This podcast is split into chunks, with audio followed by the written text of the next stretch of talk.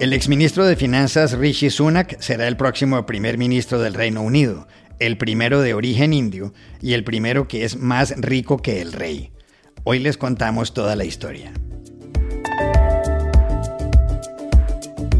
El domingo, Xi Jinping se erigió en el líder chino más poderoso desde Mao Zedong. Avanzará con el China. Llamamos a Pekín a Pablo Díez, corresponsal del diario ABC de Madrid. Bob Woodward publicó el domingo en The Washington Post un avance de su nuevo audiolibro con las entrevistas que le hizo a Donald Trump. En segundos, Dori Toribio nos cuenta los detalles. Hola, bienvenidos a El Washington Post. Soy Juan Carlos Iragorri, desde Madrid. Soy Dori Toribio, desde Washington, D.C.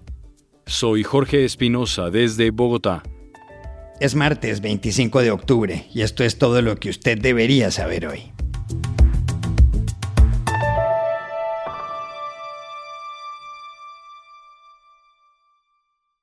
Rishi Sunak será el próximo primer ministro del Reino Unido. Sucederá a Liz Truss, que dimitió el viernes, después de solo 45 días en el poder. Ella había reemplazado a Boris Johnson, que había renunciado poco antes, el 7 de julio.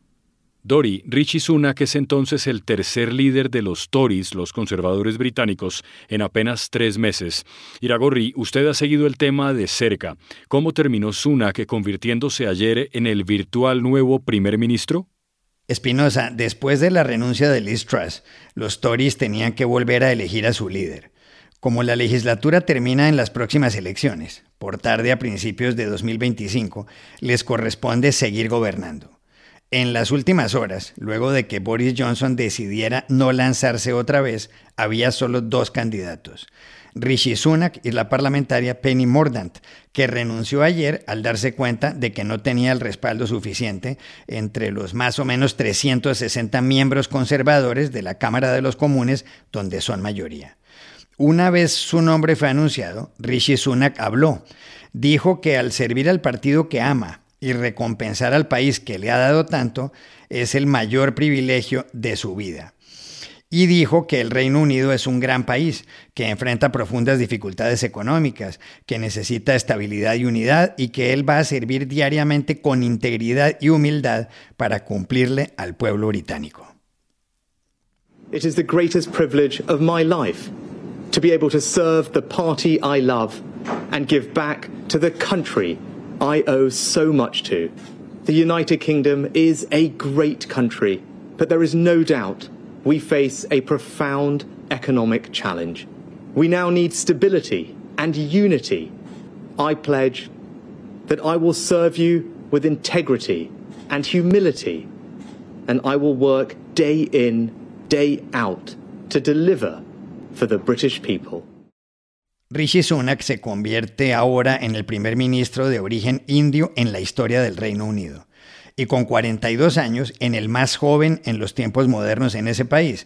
Aunque claro, no hay que olvidar que William Pitt el joven ocupó el cargo con solo 24 años en 1783. Pero además esta es la primera vez que un primer ministro tiene una fortuna más grande que la del rey porque se calcula que Sunak y su mujer tienen 730 millones de libras, unos 820 millones de dólares, mientras que el rey Carlos III y su esposa, la reina consorte Camila Parker Bowles, tienen 370 millones de libras. Así de claro. Juan Carlos, ¿cómo es entonces la historia de Rishi Sunak? Dori, Rishi Sunak nació en Southampton. Sus padres eran oriundos del África, de las actuales Kenia y Tanzania. Él era médico, ella manejaba una farmacia. Venían de familias de la India. Sunak era un gran estudiante, sin duda. Se graduó en Winchester College, uno de los colegios más exclusivos y más antiguos de Inglaterra, pues fue fundado hace 640 años. Luego entró a la Universidad de Oxford a estudiar política, filosofía y economía. PPE, como dicen en esa universidad en inglés. De esa época es un video que a veces le sacan en cara y le reprochan. En ese momento dijo que él tenía amigos aristócratas de clase alta y algunos de clase obrera, aunque no exactamente. I have friends who are aristocrats, I have friends who are upper class, I have friends who are, you know, working class, but uh, not working class. Luego se ganó una beca Fulbright para hacer un máster en negocios en la Universidad de Stanford en California. En Estados Unidos conoció a su esposa, Akshata Murthy, hija de Narayana Murthy, un potentado indio, dueño de la compañía Infosys y con más de 4 mil millones de dólares. Alguna vez Sunak debió hablar de su suegro. Dijo que se sentía orgulloso de Murthy, que con 200 libras esterlinas de su mujer y sin nada más, fundó una gran y muy respetada empresa a escala mundial que da empleo a miles de personas en el Reino Unido. There is commentary about my wife's family's wealth. And so let me just address that head on because I think it's worth doing because I'm actually incredibly proud of what my parents in law built. My father in law came from absolutely nothing and just had a dream and a couple of hundred pounds that my mother in law's savings provided him. And with that, he went on to build one of the world's largest, most respected, most successful companies that, by the way, employs thousands of people here in the United Kingdom. Tiempo después, Rishi Sunak trabajó como banquero de inversión en Goldman Sachs y construyó una fortuna junto a su esposa, con quien tiene cuatro grandes casas, una de ellas en California. Hace poco los criticaron, a él por usar zapatos de 500 dólares y a su mujer por no pagar en el Reino Unido impuestos a los dividendos de compañías extranjeras. Tienen dos hijas, y ahora, con mil desafíos por delante, y tras haber sido ministro de Economía de Boris Johnson, llegará al número 10 de Downing Street una vez se reúna, claro, con el rey Carlos III. Su reto principal, mm, hacerle frente a una crisis económica seria en un país cuyos cuatro primeros ministros anteriores, David Cameron, Theresa May, Boris Johnson y Liz Truss, han debido renunciar por distintas razones.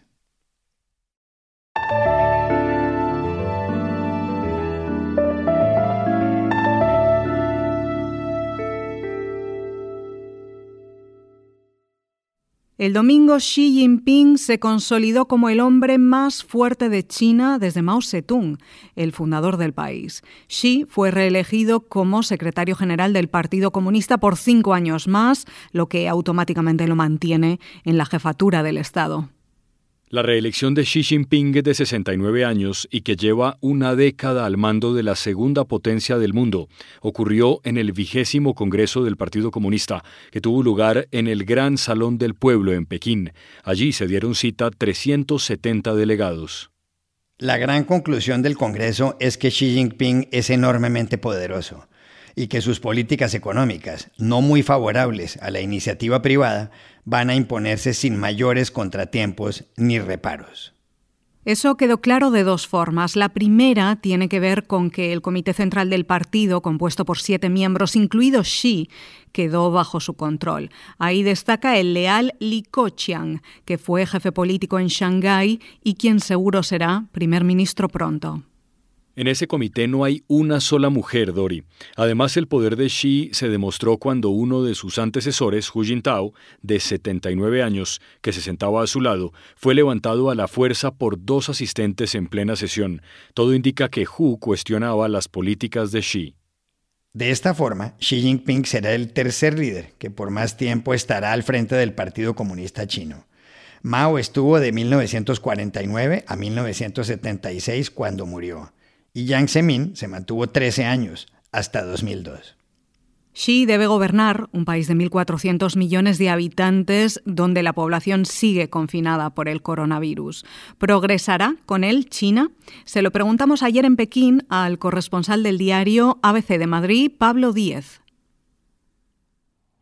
Para mí está claro que China va hacia atrás, eh, tanto en lo ideológico como en la libertad, y así se ha visto en este vigésimo Congreso del Partido Comunista, donde creo que Xi Jinping le ha puesto la marcha atrás a China.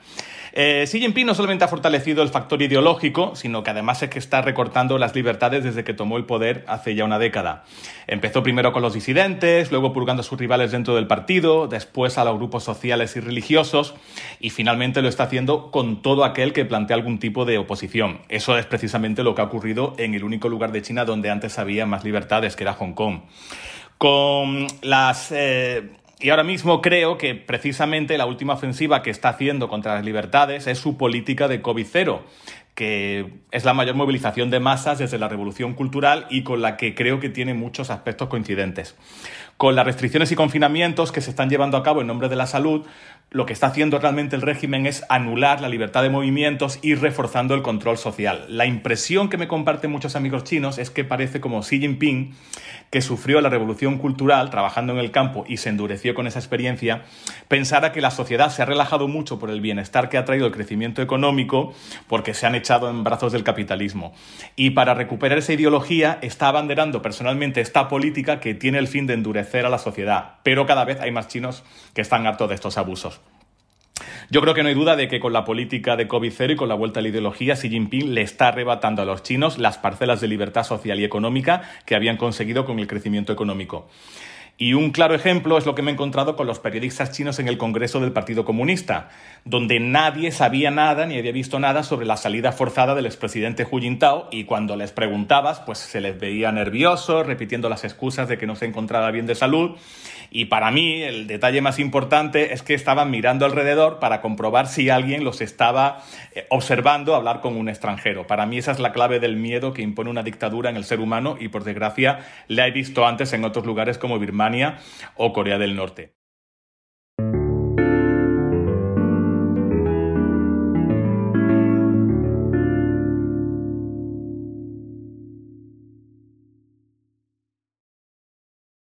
Hoy se va a publicar el nuevo audiolibro de Bob Woodward, el mítico reportero de este diario, The Washington Post, que junto con Carl Bernstein destapó en 1972 el escándalo Watergate y precipitó la renuncia del presidente de Estados Unidos, Richard Nixon, dos años después.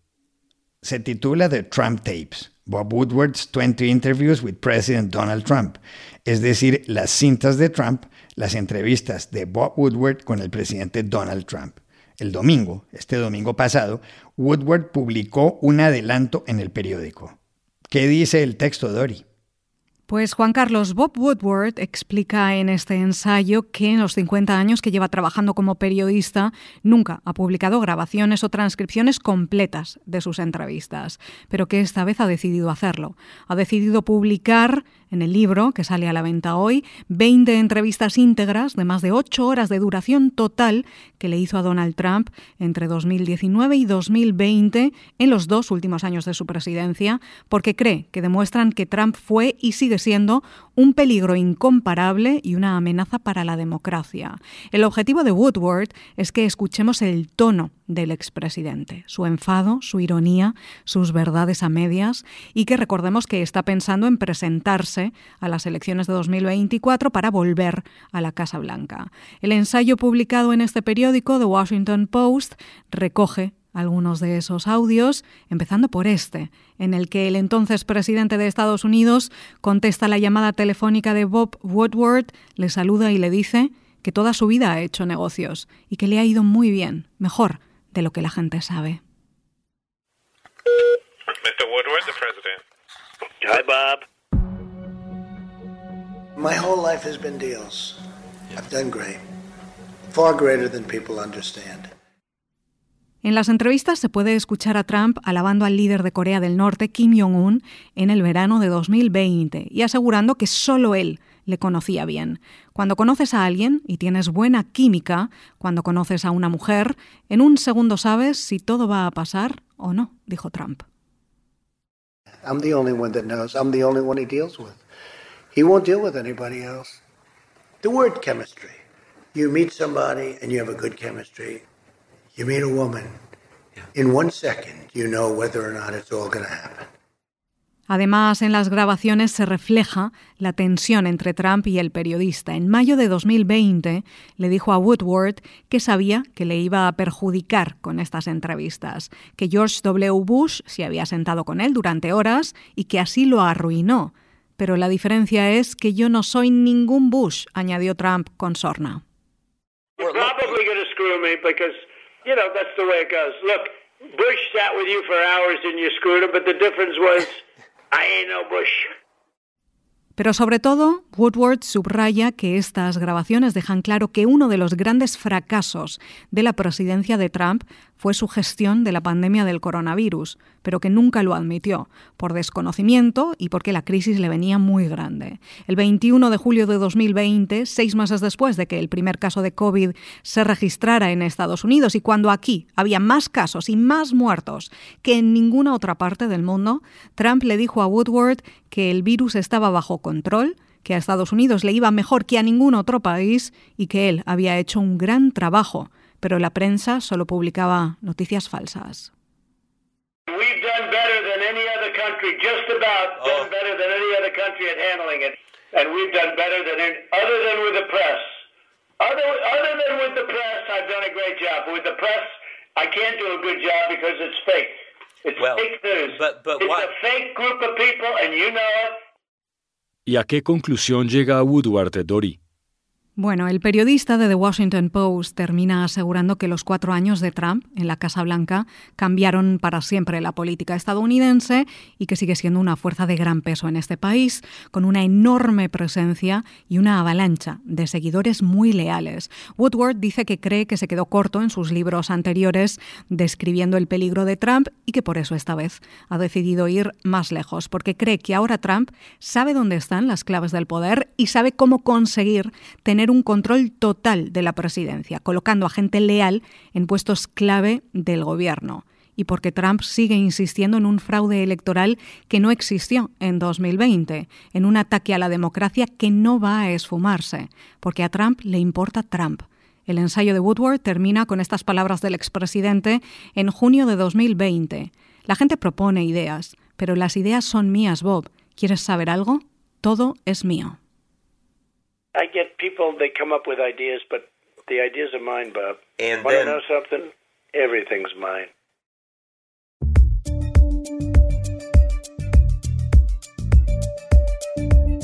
Y estas son otras cosas que usted también debería saber hoy. El secretario general de la OTAN, Jens Stoltenberg, dijo ayer que la organización rechaza la acusación lanzada por Rusia de que Ucrania se prepara para utilizar una bomba sucia en su propio territorio. Estados Unidos, Francia y el Reino Unido aseguraron el domingo en un comunicado conjunto que el Kremlin señaló esto como pretexto para escalar la guerra. Ucrania desmintió estar preparando una bomba sucia, que es un artefacto explosivo capaz de dispersar material radioactivo y que nunca se ha usado en combate. Y en el Brasil, a cinco días para la segunda vuelta de las elecciones, el presidente Jair Bolsonaro sigue acercándose en las encuestas al expresidente Luis Ignacio Lula da Silva. Según un promedio de las últimas 12 publicado por el diario El País de España, Bolsonaro está a solo tres puntos de Lula. La tendencia parece mantenerse desde la primera vuelta, el 2 de octubre, cuando Lula obtuvo el 48% y Bolsonaro el 43%. Los indecisos son alrededor del 7,6% de los votantes y pueden ser la clave. Y aquí termina el episodio de hoy de El Washington Post, El Guapo. En la producción estuvo Cecilia Favela. Por favor, cuídense mucho. Y pueden suscribirse a nuestro podcast en nuestro sitio web, elwashingtonpost.com, seguirnos en nuestra cuenta de Twitter, arroba el post, y también nos encontrarán en Facebook, buscando el Post Podcast. Chao, hasta la próxima.